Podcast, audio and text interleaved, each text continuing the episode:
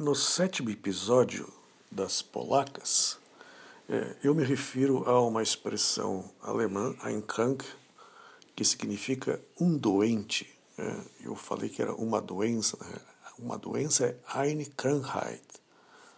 Ok? Então eu peço desculpas aí, houve uma correção e eu agradeço ao Edgar Link, que prontamente eh, me enviou essa mensagem fazendo a devida correção do significado. Tá?